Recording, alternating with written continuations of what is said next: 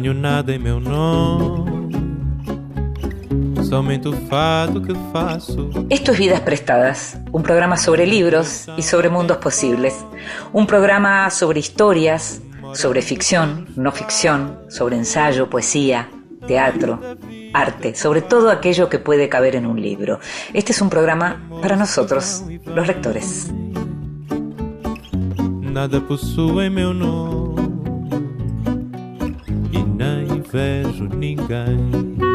Nos gusta leer en voz alta y nos gusta que nos lean en voz alta. Esta vez le pedimos a la escritora Camila Fabri que lo hiciera. En voz alta. Cuentos breves, poesía, lecturas para compartir. No terminó como suelen terminar esas cosas. No se desintegró, ni implosionó, ni ardió en llamas. El matrimonio de Max y Alison Bloom terminó con una pelea de cinco rounds en un ring armado en el jardín delantero de su casa. Toda la mañana llegaron camionetas de las que bajaban hombres y a la noche ya estaba terminado el cuadrilátero. Todo el día vimos los distintos afiches, en los postes de teléfono, en los parabrisas de los autos, pegados a las vidrieras de Piggly Wiggly. Los afiches anunciaban la pelea y los boxeadores, Max, el adúltero Bloom, y Allison, próximamente Smith Bloom. Un combate entre marido y mujer. No se lo pierdan, gritaban los afiches con letras rojas. Fragmento del cuento Knockout del libro El cielo de los animales de David James Poisant. Además de escritora, Camila Fabri es directora de teatro y actriz. Publicó el libro de cuentos Los accidentes y la novela de no ficción El día que apagaron la luz, en el año 2021 fue seleccionada por la revista Granta entre los 25 mejores narradores en español menores de 35 años. Acaba de publicar el volumen de cuentos Estamos a salvo. Vidas prestadas.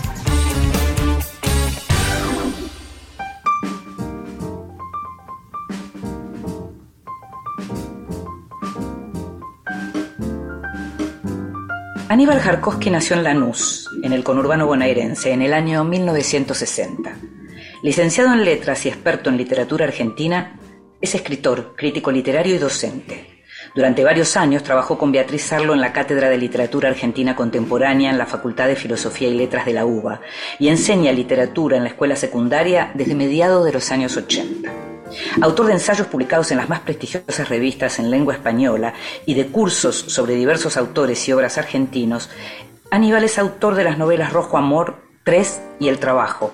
Esta última particularmente bien recibida en su momento por la crítica y estudiada por su tratamiento de temas como el desempleo, la crisis económica, el deseo de los hombres y el cuerpo de las mujeres como moneda de cambio para conseguir un puesto.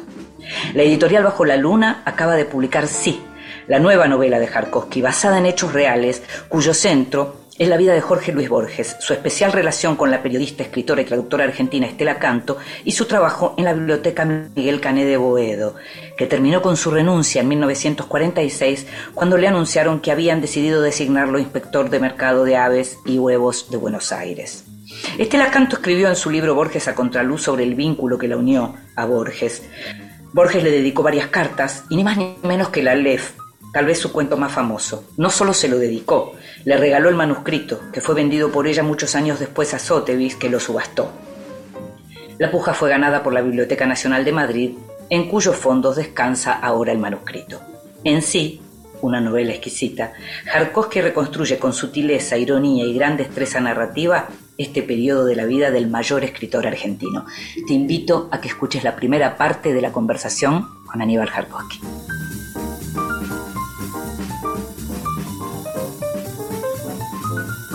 Y es raro porque nos conocemos mucho y hace mucho, pero también hace muchísimo que no nos vemos y no hablamos. Es raro y es muy placentero tener ahí al otro lado y escuchándome y dispuesto a hablar conmigo a Aníbal Jarkowski, viejo compañero de la facultad, un escritor eh, que admiro muchísimo y la verdad que es un placer tenerte acá con nosotros Aníbal y sobre todo con esta nueva novela. ¿eh? Gracias. Gracias a vos, Inde. Sos muy amable. Eh, la, verdad que puedo pensar las razones, pero me gustaría, porque sé eh, el modo en que podés llegar a explicarnos, me gustaría que me cuentes por qué Borges y por qué el Borges de Estela Canto. Em, bueno, en realidad lo de, lo de Borges es em, eh, dedicarme a, estudiar, a dar clases sobre Borges. Me fue dando naturalmente una especie de cercanía, algo bastante curioso, algo parecido a la amistad personal. Yo nunca conocí a Borges. Eh, y sin embargo fue creciendo una especie de proximidad eh, notable, de tal manera que la idea de la conversión de, Borges en, personaje de una ficción fue algo bastante espontáneo, bastante natural, y, yo creo que también como una, como una forma del afecto. A ver, Borges decía, por ejemplo, que, Dante había escrito toda la Divina Comedia, en realidad, para deslizar un encuentro con Beatrice, un imposible. Eh, yo creo que algo de eso debió funcionar en mí, ¿no? Eh, en la novela yo podía estar como más cerca de, Borges y, tener como una relación personal que, no tuve en la realidad, digamos, ¿no? De, estar cerca de él y convertirlo eso en una historia. Y en el caso de, este periodo de Estela Canto, en realidad yo ahí quería trabajar con, algo que, en un punto salió, digamos, de, estudiar a Borges. Yo creo que la idea de llevar a Borges a que renunciara a su empleo en la biblioteca municipal, creo que básicamente fue algo mm, político, pero en un doble sentido. Era una manera, digamos, de sancionar a Borges, porque mm, había firmado una solicitada y, porque sus posiciones eran este, fuertemente antiperonistas. Pero creo que también se dio por el otro lado, que en realidad se generó una especie de escena mm. em, que aprovechó la oposición, que de alguna manera casi se le em, se preparó todo para que, para que se creara una especie de escena de humillación a Borges. Sí. creo que eso no, no, no es tan Em, o sea, no, no es unívoco. Hay otras cuestiones. Borges, digámoslo, como hipótesis por lo menos, Borges ya no iba a poder estar mucho tiempo en esa biblioteca para convertirse en Borges, digamos así, más rápidamente. Hmm. Había escrito El Jardín de Senderos, em, digamos, si él quería ser el escritor que, que, fue, bueno, él tenía que dejar ese, ese empleo, y de hecho lo estaba haciendo, estaba dirigiendo la revista Anuales de Buenos Aires, ya había empezado a, dictar conferencias, es decir, tenía algunas alternativas económicas para sobrevivir que hacían menos traumático, o casi, casi un alivio dejar ese empleo municipal. Más allá de eso, el relato dominante no es ese, sino que en realidad una escena humillante, que fue muy explotada por el banquete, el desagravio, pero yo creo que en realidad eso fue una especie de operación, digamos, una réplica eh, de oposición al gobierno. Esta es la, idea. Ahora, bueno, eso había que convertirlo en ficción. Mm. Y bueno, eso también, mm. esos también son los tiempos en que él está cerca de, Estela Canto, un personaje que también es notable. Y entonces me pareció que era bueno acompañar esos días que rodean al traslado de Borges, de alguna manera, ese dilema, si tengo o no tengo que renunciar, cuando todos le están pidiendo que renuncie. Y bueno, o, me convierto en un, inspector corrupto, que era la otra alternativa también. Y de todos modos también eh, la alternativa era eh, convertirse en, un inspector y un inspector de mercados. Era también una posibilidad de, de acercarse a, otro tipo de personas, ¿no? No, no, no tan endogámico como, como, el círculo que, que, rodeaba a Borges, sino conocer a otras personas, a otras formas de vida, a una diversidad que de alguna manera eh, hasta, hasta ese momento no había llegado a la vida de Borges. Tal vez la tuvo cuando trabajó en la crítica, ahí había un mayor grado de diversidad, pero bueno, el vínculo con Sur y con todo eso es un vínculo endogámico y, seguramente también bastante asfixiante. Y imaginé entonces. Perdóname, ¿se te ocurrió, Aníbal, imaginar eh, cómo, qué podría haber pasado con la obra de Borges si no hubiera renunciado? Si no hubiera renunciado, bueno, no, probablemente, digamos, en cuanto a la, a la obra que escribió, ya las bases de lo que hicieron de Borges, el, Borges que conocemos. Ya estaba, claro. Ya estaba, claro.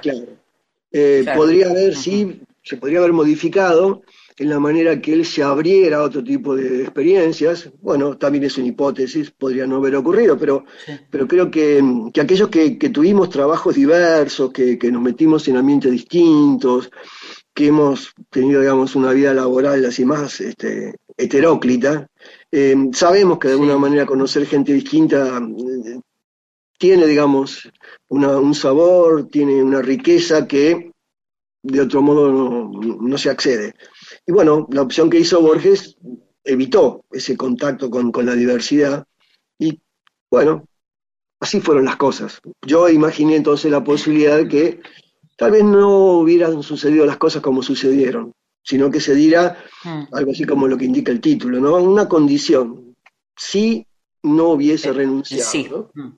sí, exacto, exacto. Hay algo que me que, tiene que ver con los tonos de la novela, en donde, por ejemplo, los diálogos de Borges con su madre, sobre todo cuando avanzan en el terreno político, son parodia que no tiene que ver con el resto del, tono del de la novela. Me gustaría que me cuentes un poco cómo la pensaste, porque uno podría decir, bueno, es cuenta de algún modo la historia de amor no amor con Estela Canto, estamos hablando del, centro con el que la pensaste, que es lo que tiene que ver con la supuesta humillación, y también está los vínculos familiares, el vínculo de Estela con su hermano y el vínculo de Borges con su madre. Contame un poco eh, el tema del trabajo de la novela y los procedimientos y los géneros dentro de la novela.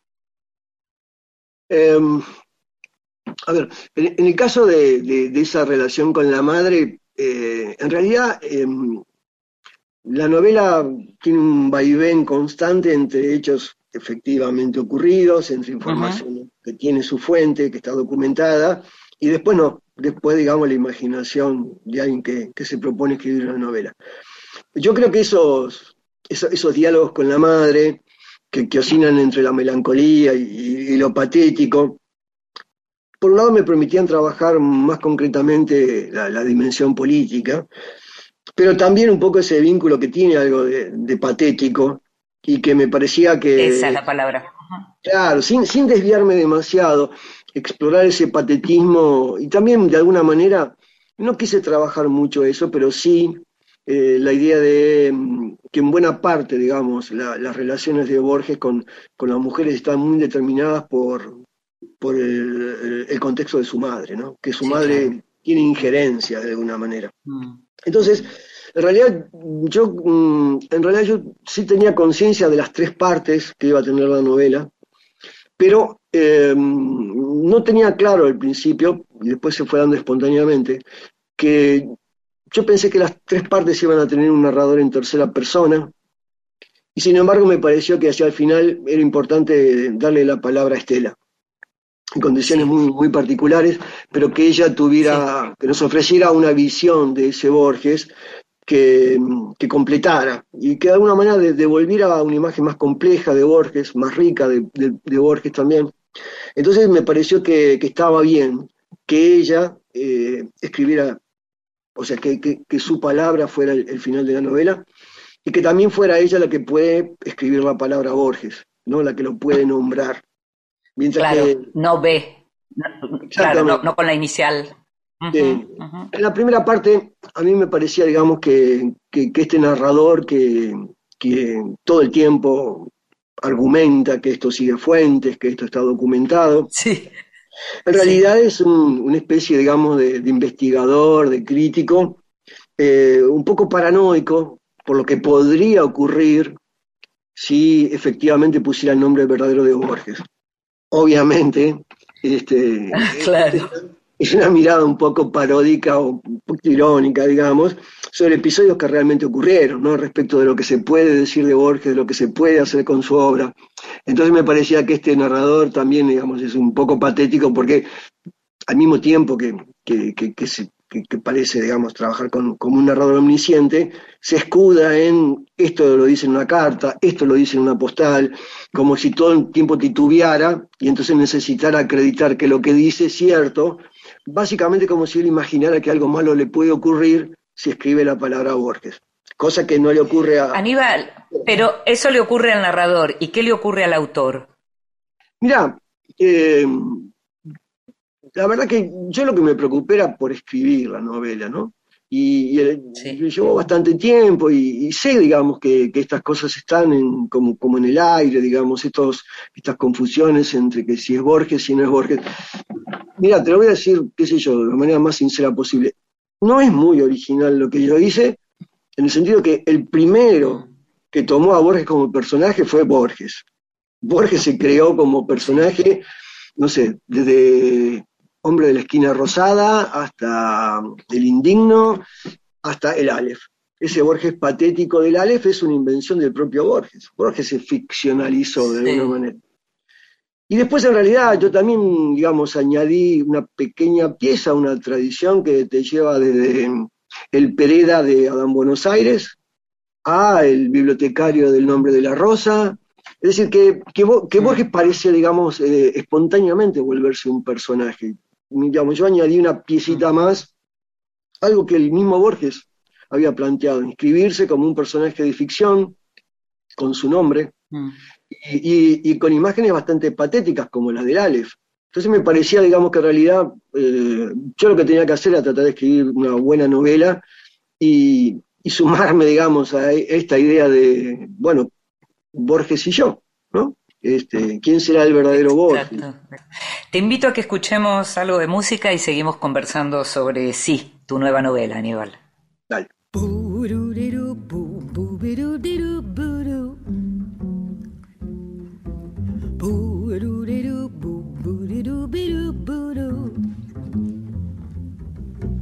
I'm in the mood for love simply because you're near me.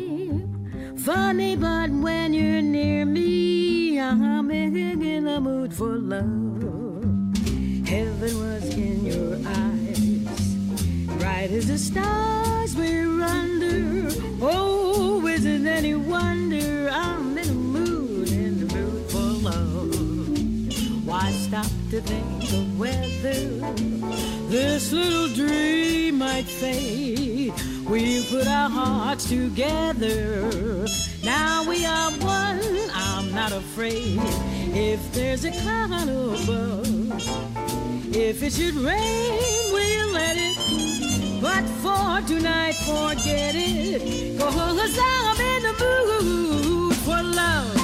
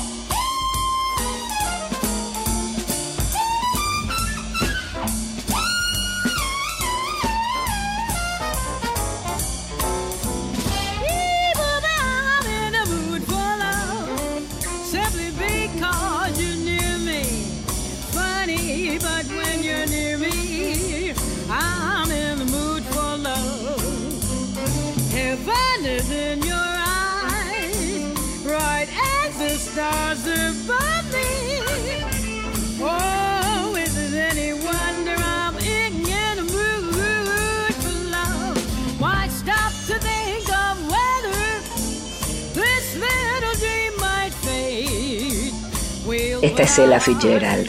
I'm in the mood for love.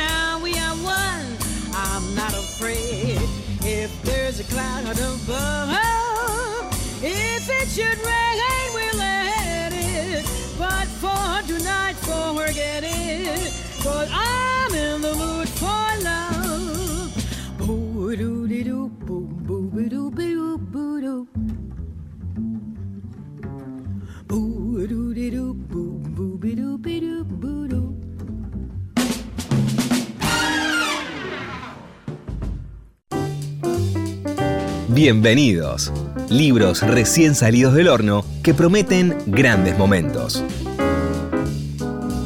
Entre los libros que me llegaron estas últimas semanas hay uno súper interesante que se llama Café Contado sobre tus mesas que nunca preguntan de Carlos Cantini con ilustraciones de Lucio Cantini. Son 50 relatos de 50 bares de la ciudad de Buenos Aires em, que, que tienen como sus propias historias y que están acá representados en este libro, que se consigue por Instagram. Es un libro que tenés que buscar la cuenta Libros de Pocillo en Instagram y ahí podés buscar la manera de hacerte de uno de estos ejemplares que se llama Café Contado. Eh, Cantini, además de guionista, es uno de esos que justamente escribía, ¿te acordás ese programa Un Cortado? Escribió guiones para Un Cortado y es un fan, naturalmente, de los bares de la ciudad. El diseño del libro es precioso.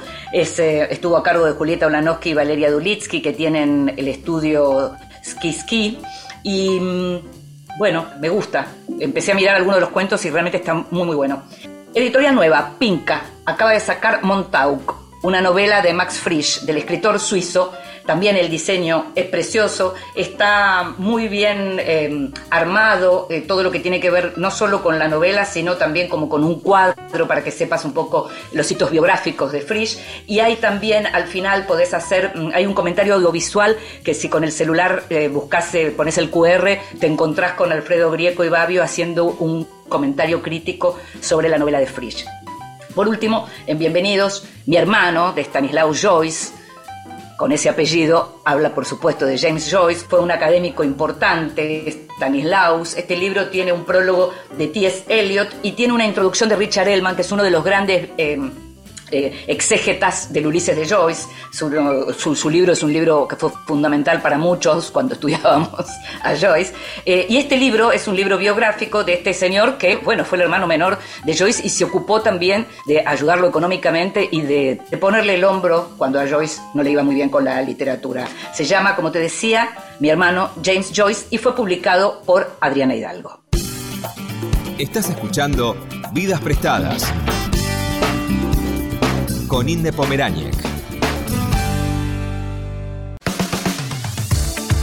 Continuamos en Vidas Prestadas.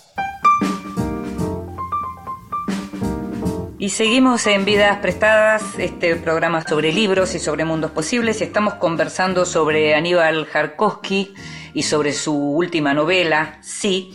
En esta novela, que por supuesto aparece Borges, como venimos conversando, y, aparece Estela Canto también, como venimos conversando, pero me da la impresión, a ver qué, qué pensás Aníbal, que la figura comunista eh, en términos políticos, liberal en términos eh, sociales y culturales de Estela Canto, hoy, en este momento de, del mundo de las mujeres, digamos, se puede ver de otro modo, ¿no?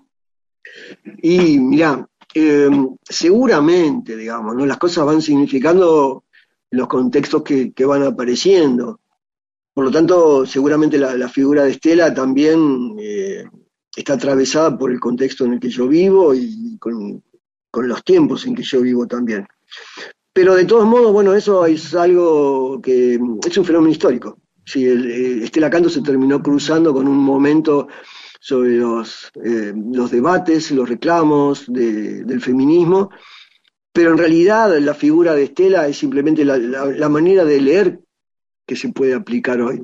Pero los comportamientos de Estela, su relación con el comunismo, su independencia como mujer, eh, el hecho mismo de que fue una mujer que trabajaba para, para mantenerse, en realidad, ahí, si vos querés, me mantuve una fidelidad completa a lo que había sido efectivamente la vida de canto.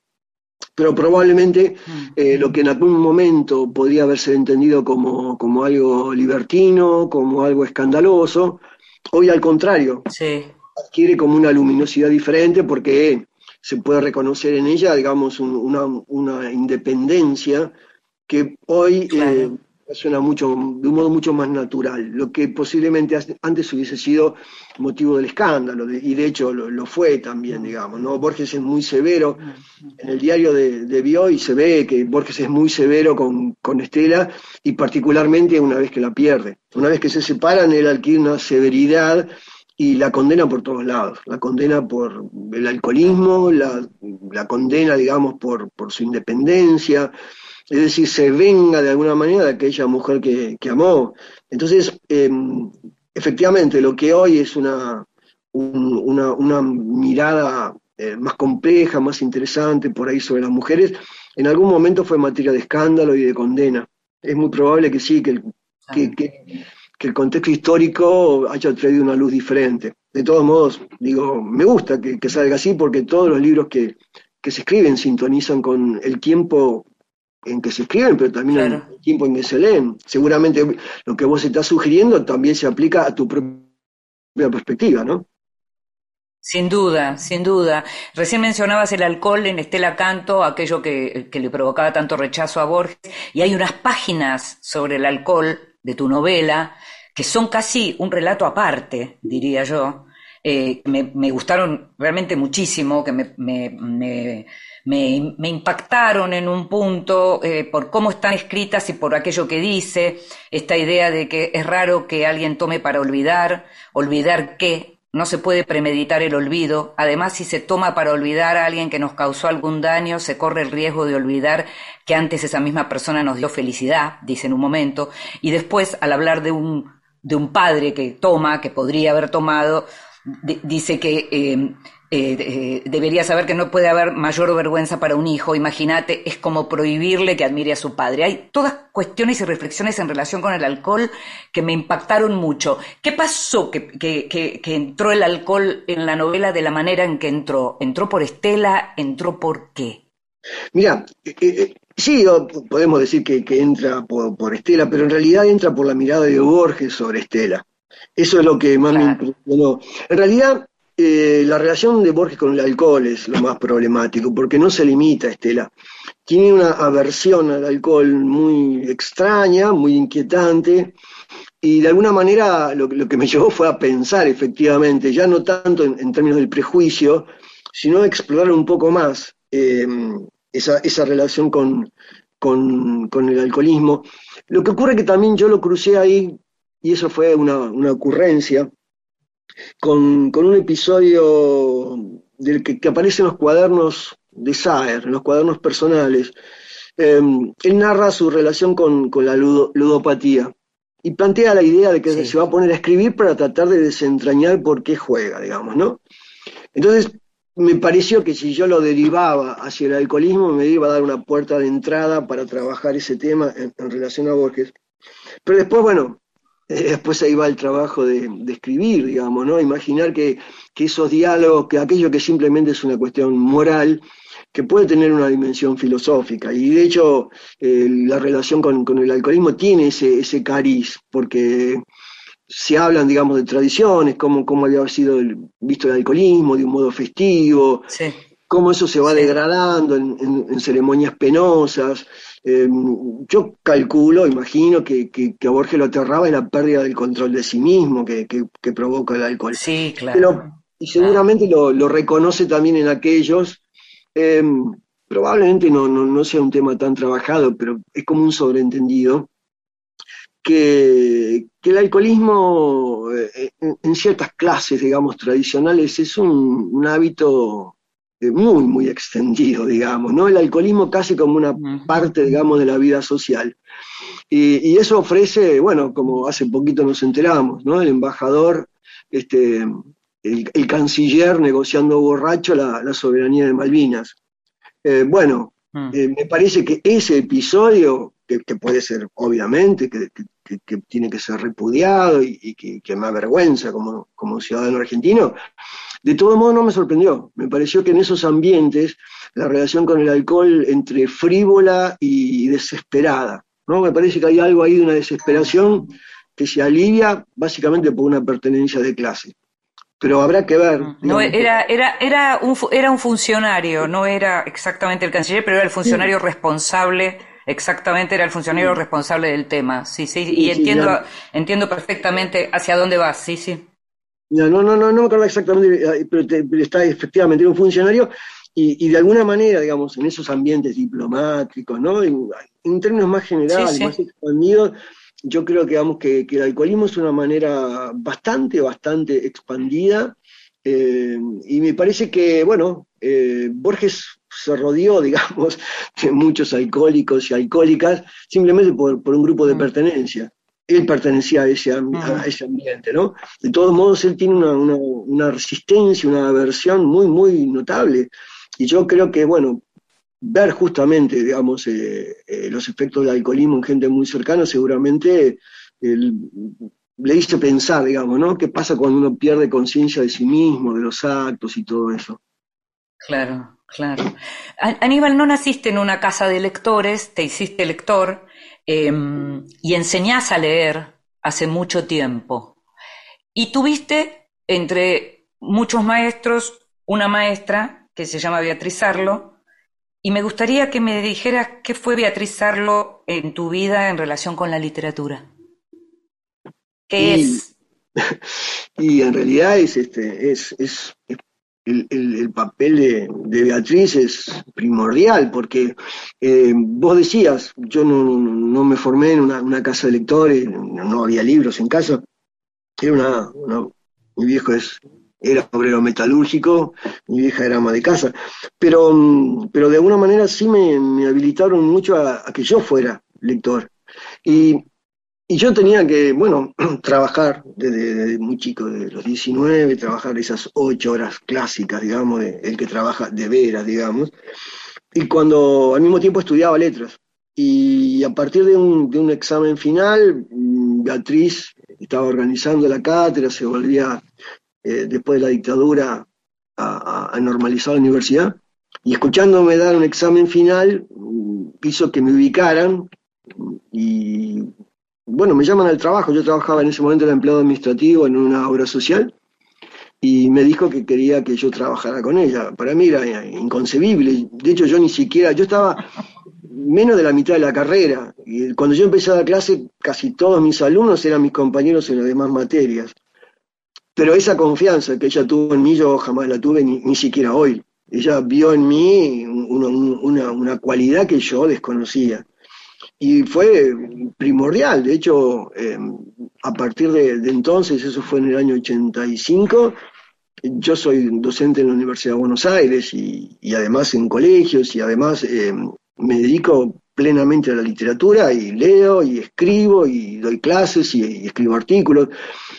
Em, además de, bueno, ya después, con el tiempo, es trabajar junto a, Beatriz fue algo extraordinario. Eh, me, recuerdo cuando, cuando empezábamos, yo la iba a ver a su oficina, nos reuníamos ahí para la reunión de cátedra, y yo siempre la encontraba estudiando.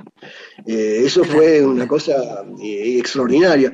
Y, ahora que, bueno, me, me traes esa pregunta, aprovechemos una anécdota. Beatriz fue la primera persona que leyó mi primera novela, y la deshizo de mala que era, me recomendó que la guardara decorosamente, por no decir que mala, y este y, fue realmente una, una, cosa extraordinaria, porque ella me, explicó por qué estaba todo mal en esa primera novela. Yo, por supuesto, listo, creo que la tiré o, por ahí andará escondida, ni, lo recuerdo, pero eh, fue fundamental para escribir la primera verdadera novela que fue Rojo Amor. O sea que esta vendría a ser la quinta novela. Y yo creo que aprendí algo muy, muy importante, y no porque Beatriz hiciera énfasis en eso, que se aprende a escribir novela y la primera novela es para aprender a escribir una novela. Habitualmente sale mal y entonces la segunda sale un poco mejor. ¿no? Y ella fue fundamental porque ella fue, fue muy generosa en tomarse el trabajo de leer esa novela y hacer una devolución eh, notable, diciéndome, esta novela es mala, pero vos no necesariamente sos un mal escritor andá y aprende Y eso es inolvidable para mí. Aníbal, te hago, te hago la última pregunta y tiene que ser súper breve y como gran experto y especialista en literatura argentina y en Borges, si alguien quiere empezar a leer Borges y te dice, ¿por qué cuento empiezo? ¿Qué le decís? Eh, a ver, em, en principio, a ver, déjame pensar, porque podemos hacer una, por ejemplo, qué sé, El Muerto. El Muerto es el segundo cuento del Sí. Aleph, ¿no? Muy bien. El primero es El Inmortal, que es una entrada terrible a un libro como el Aleph. En cambio, el segundo es muy, muy, muy accesible. Yo diría, bueno, desobedezcamos un poquito a Borges en ese comienzo y, y leer El Muerto Mm. me parece que enseña a leer mucho de Borges, ¿no? Me parece que con Borges pasa Eso. eso. Mm. Sus primeros relatos en los libros son muy a veces agobiantes para, para alguien que no, no está acostumbrado, pero siempre aparecen esos relatos, como se dice ahora, más amigables, digamos, con el lector. Eso, tal cual. Gracias, Aníbal. Muchísimas gracias por la, por haber escrito sí y por esta charla. Muchas gracias a vos, y fue un, un placer reencontrarte y realmente sos muy generosa en lo que decís. ¿eh? Te agradezco mucho. Te mando un beso.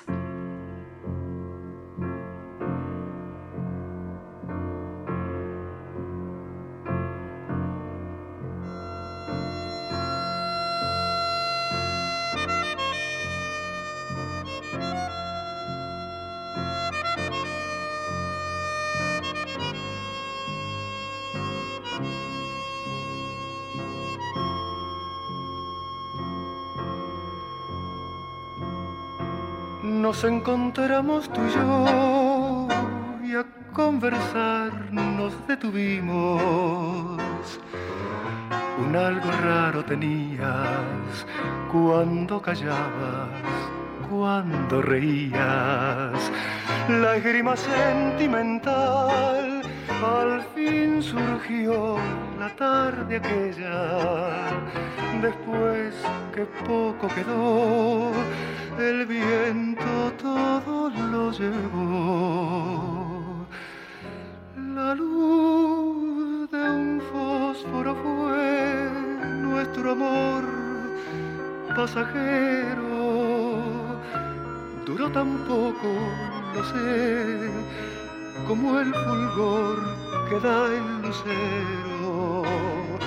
La luz de un fósforo fue nada más nuestro idilio, otra ilusión que se va del corazón y que no vuelve más.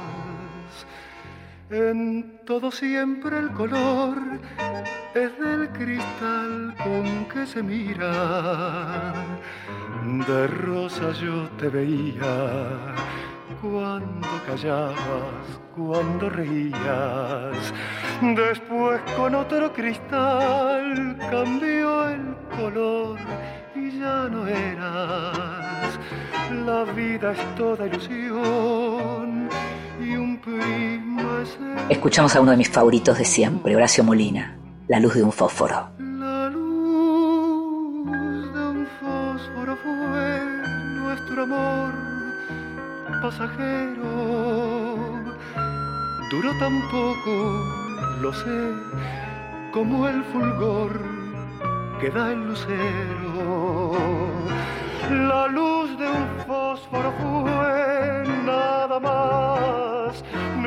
nuestro idilio, otra ilusión que se va del corazón y que no vuelve más.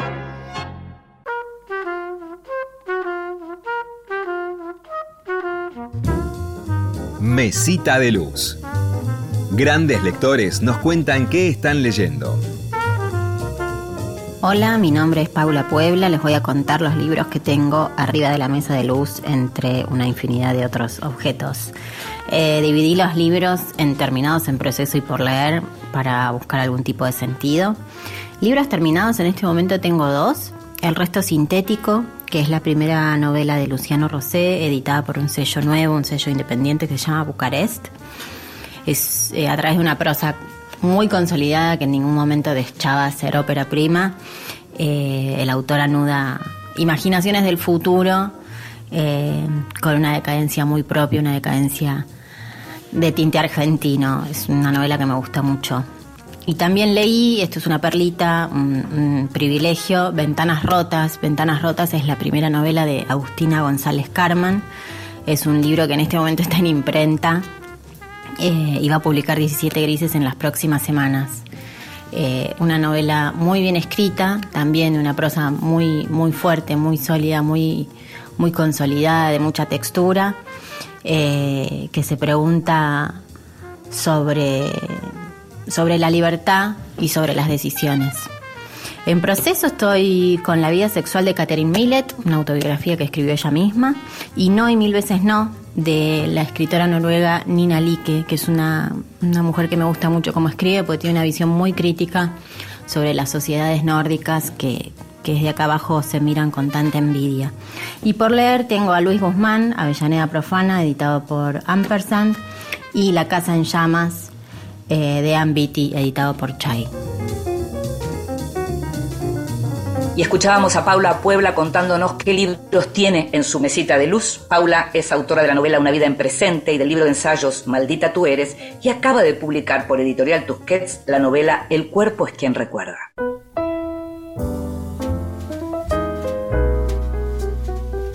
Libros que sí. Títulos nuevos y no tan nuevos que son imperdibles. Una reedición en Libros que sí.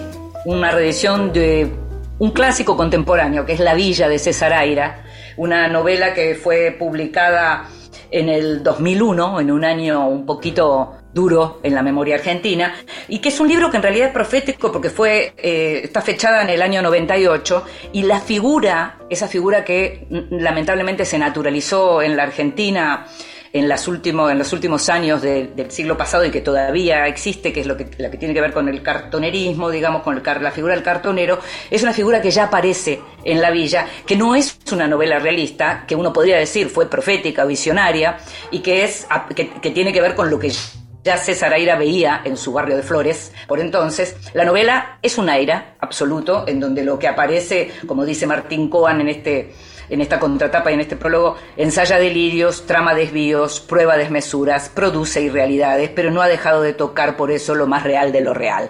Así que recomendado La Villa para quien no lo leyó o quien lo quiere volver a leer, esta vez con palabras de Martín Coan que ilustran esta novela clásica eh, publicado por MC. Huaco Retrato es el nuevo libro de Gabriela Wiener, publicado por Literatura Random House, que es un libro como los de Gabriela, que tienen que ver con autoficción, pero ella siempre da un paso más allá. En este caso cuenta lo que fue para ella volver a Lima, ella vive en España, y lo que fue volver a Lima para la muerte de su padre un hombre eh, de izquierda y, muy conocido y muy respetado, y ver lo que, y terminar de confirmar, el hombre muere finalmente de, una enfermedad, pero lo que terminan de confirmar sus hijas tiene que ver con la segunda vida que tenía su padre, que no solo tenía la vida con su madre, que era su compañera de aventuras en la política cuando eh, en la juventud, y, y la mujer con la que se mantuvo casado hasta el final, sino una vida prácticamente en espejo, con otra mujer, con otra hija, eh, y entonces Gabriela, bueno, cuenta todo eso y al mismo tiempo cuenta sus antecedentes como Wiener, con ese apellido,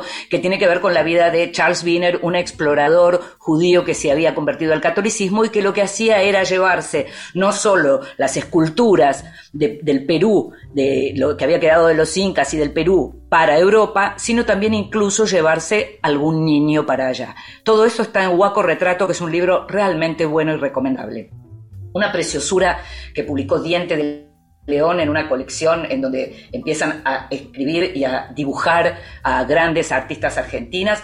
Sol Mayor, La vida de Marta Argerich, por Adriana Riva, la autora de La Sal, tal vez recuerdes, y Josefina Jagroski, un libro precioso con ilustraciones que cuenta la historia de nuestra gran artista Marta Argerich, de esta pianista maravillosa y de todo lo que sufrió para llegar a ser quien es. El libro es realmente precioso, no es solo para chicos, es un libro para leer en conjunto, para leer con tus hijos, porque lo disfrutan todos. Yo lo disfruté muchísimo. Se llama Sol Mayor, lo publicó Diente del León.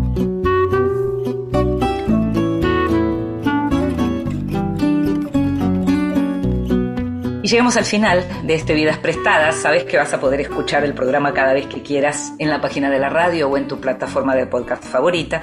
En la operación técnica estuvo Ezequiel Sánchez, en la edición Ignacio Guglielmi, en la producción, consiguiendo todo y mucho más en esta cuarta temporada, Gustavo Kogan. Me llamo Inde Pomeraniec y nos estamos escuchando. Chao.